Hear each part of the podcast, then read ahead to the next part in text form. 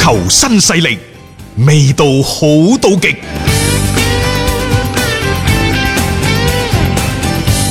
琴日嘅另一場賽事，國際米蘭呢喺主場就二比一小勝盧多格德斯。嗯，咁兩個回合加埋四比一，比較輕鬆。就呢一場賽事呢，其實冇太多可以講嘅。喂，但係因為意大利國家打比近在眼前，嗯，國米對祖雲達斯呢兩隊波，尤其係因為干地嘅關係，你不得不搞在一齊。由於沙里喺最近率領祖雲達斯嘅戰績不佳，就引起咗呢意大利球迷，尤其係祖雲達斯啲球迷同埋名宿，包括媒體嘅廣泛嘅討論。嗯矛頭呢就直指啊祖雲達斯嘅主席小艾連尼，嗯就話點解當初咁多人揀，你揀咗沙里，嗯，艾力尼你又唔 要，干地你又唔揾佢翻嚟係嘛？無論係球員、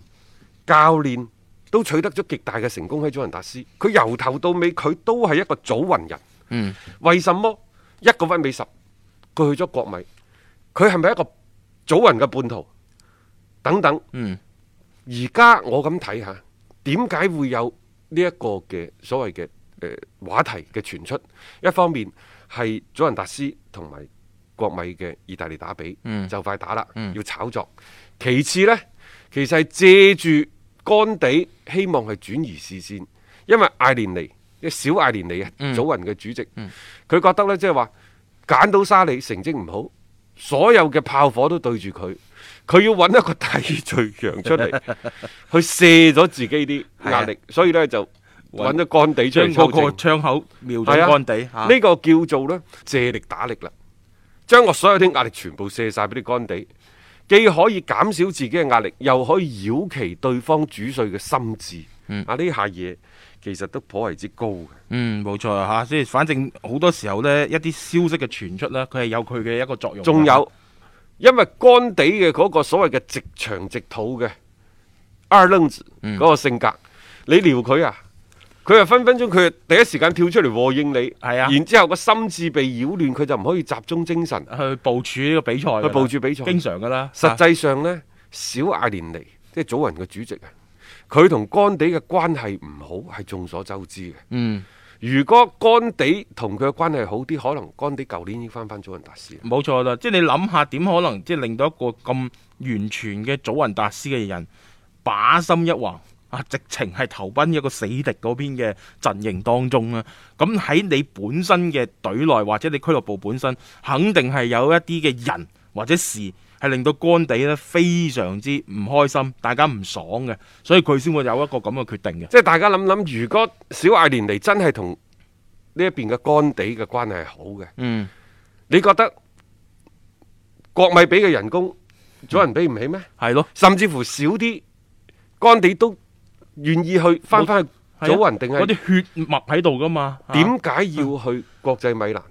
就一定要去到最大嘅敵對陣營嗰度，嗯通過證明自己嚟反擊你小艾連尼。呢係個啊我我我覺得干地一定係咁諗嘅。係啊，即係我過得要比你好， 即係有一啲咁樣樣嘅意味，包括阿馬洛達嗰啲投奔去國米都係咁樣樣嘅啊冇意錯思啦，係即係咯，反戈救主。嗯，其實係需要好大好大嘅勇氣㗎，係冇錯，你要背負好多嘅罵名，即係你唔係腦後有反 骨，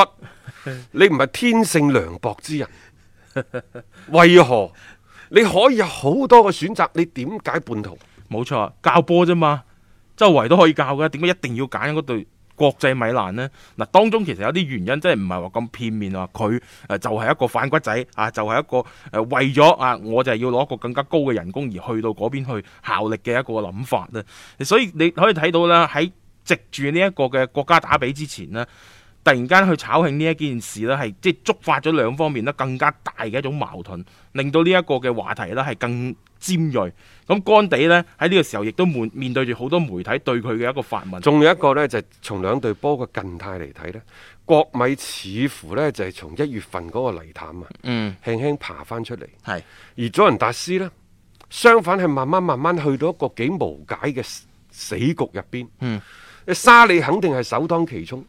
但係表面上係佢解決唔到問題，但係實際上可能掩蓋住更加多嘅就係一啲咩高薪啊、嗯低能啊。佢話俱樂部更衣室嘅不和諧啊，啊等等呢樣嘢啊，即係呢個唔係沙里一個人可以解決嘅。嚇！咁啊呢個就你重複緊過去曼聯嚇喺前兩個賽季嗰、個嗰個景象嘛，就係攞住高人工嗰啲，成日凍喺球場 邊。艾朗藍斯嗰啲睇度睇波喎，你同冇錯嗯 A 山齊士當初攞住四五十萬人工喺度睇，誒，呃曼聯踢波，曼聯踢波有乜嘢區別係啦，仲有就好似迪列治呢啲咁嘅僆仔一嚟到又壓住哲連尼等等嘅一班老將。咁你諗下嗰個更衣室嘅成個嘅環境會係點樣樣嘅惡劣呢？誒、所以喺咁樣嘅情況底下，你要沙你呢一個本身又唔係啲咩祖雲達斯人 去撳住呢一班波，又要就住 C 朗喎，因為 C 朗喺陣啊中你冇辦法唔圍繞佢去打造戰術，所以好多嘅亂象咧，亦都喺度就係產生咗㗎。